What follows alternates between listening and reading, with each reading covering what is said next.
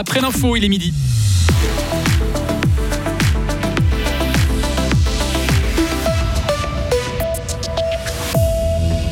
Les milieux sportifs fribourgeois préfèrent prévenir que guérir et proposent neuf mesures pour empêcher les abus.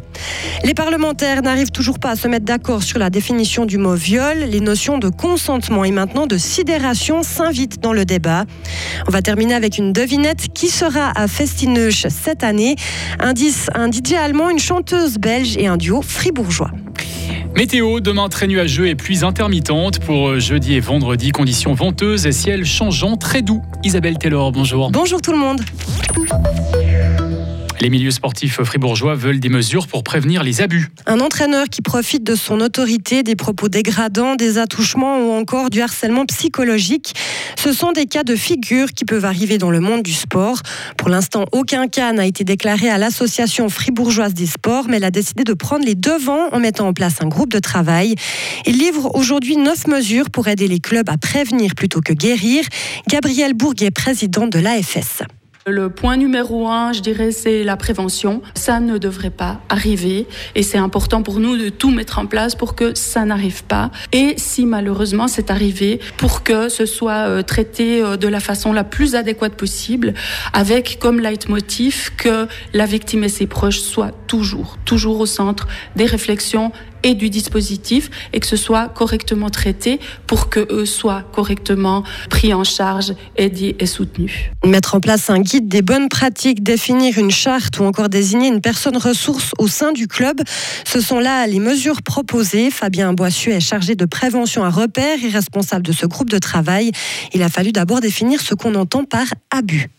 On parle beaucoup, euh, d'une part déjà des enfants, qui est un public euh, très euh, très sensible, très émotionnel sur ces questions-là, et puis certains faits qui sont quand même très graves, hein, même si quand on parle des abus, ça peut aller bah, d'abus graves, mais de, choses aussi, voilà, de, mots au bord d'un terrain, de la manière dont s'adresse un entraîneur à ses, à ses joueurs, et on se rend compte que c'est une définition, une notion qui est assez dure à, à définir, qui est relativement large. Les cas d'abus peuvent aussi se passer entre les jeunes athlètes, notamment. Comment doit s'exprimer le consentement lors d'une relation sexuelle Le Parlement reprend son débat sur la définition pénale du viol. Les chambres sont divisées. Le Conseil national pense que seul un oui est un oui. L'absence de consentement donc caractérise le viol. Pour le Conseil des États, c'est l'expression du refus qui prime. Non, c'est non. Mais les sénateurs ont fait un pas vers un compromis ce matin. Les précisions de notre correspondante à Berne, Marie Vuillemier. Le Conseil des États maintient sa préférence pour non, c'est non. Il considère que l'expression d'un refus permet mieux à la justice de déterminer l'infraction que l'absence d'un consentement. Mais le problème de cette solution du refus, c'est que les victimes n'arrivent pas toujours à dire non. Beaucoup entrent dans un état de sidération et ne parviennent à s'opposer ni verbalement ni physiquement. Le Conseil des États a donc décidé d'intégrer ce cas de figure dans la loi. Sera puni quiconque commet un acte sexuel contre la volonté d'une personne ou en profitant d'un état de sidération.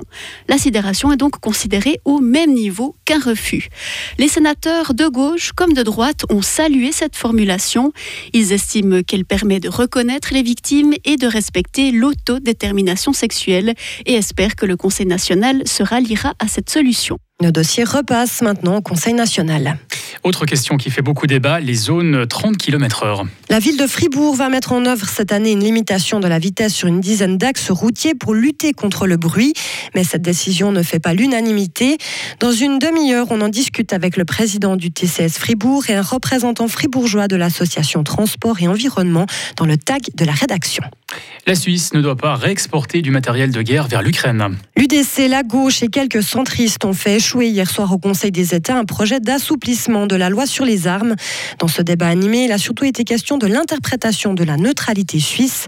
Le sénateur socialiste genevois Carlo Sommaruga a voté contre ce projet.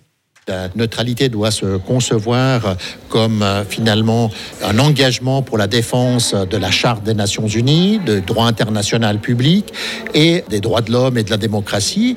Et donc prendre des sanctions lorsque ces éléments sont violés, eh ben, c'est correct. La question, c'est de dire est-ce qu'il faut en plus envisager l'exportation d'armes qui peuvent venir alimenter le conflit? Et là, je dis non. Et on peut prouver notre engagement et notre solidarité avec l'Ukraine par d'autres moyens. Les fribourgeoises Isabelle Chassot et Johanna Gapani, elles ont soutenu l'assouplissement de la loi autorisant la réexportation.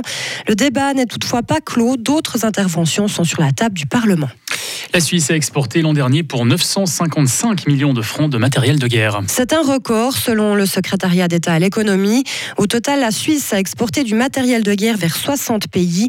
Le Qatar a été le principal acheteur, suivi par le Danemark, l'Allemagne, l'Arabie saoudite et les États-Unis. Elle demande aux communes fribourgeoises d'adhérer à la charte pour l'égalité salariale. Une charte lancée par le conseiller fédéral Alain Berset en 2016 à l'occasion de la journée internationale des femmes. Demain, les syndicalistes d'Unia ont demandé aux communes fribourgeoises d'adhérer à cette charte. Jusqu'à présent, seuls Fribourg et Villars-sur-Glane avaient signé.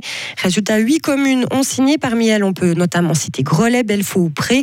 11 communes ont dit non, notamment Villa, Estavayer ou encore Lully. 106 communes n'ont pas répondu aux militantes. La carte culture de Caritas a de plus en plus de succès. Les personnes aux revenus modestes profitent de réductions pour des offres culturelles, sportives et de loisirs. Depuis 2019, le nombre de détenteurs et détentrices a presque triplé pour dépasser les 3400 aujourd'hui dans le canton de Fribourg. Le nombre d'offres proposées est aussi en augmentation.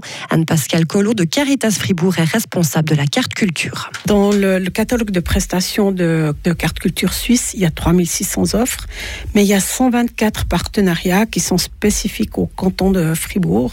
Et effectivement, on se rend compte qu'il est plus facile de négocier maintenant des partenariats. C'est des milieux qui ont été très très lourdement impactés par les mesures sanitaires, les contraintes de cette période-là, et qui sont à la recherche de nouveaux publics, de nouvelles possibilité d'attirer des gens euh, dans les lieux de culture, de loisirs. La carte culture est soutenue depuis de nombreuses années par l'aglo de Fribourg, la ville de Morat et la loterie romande.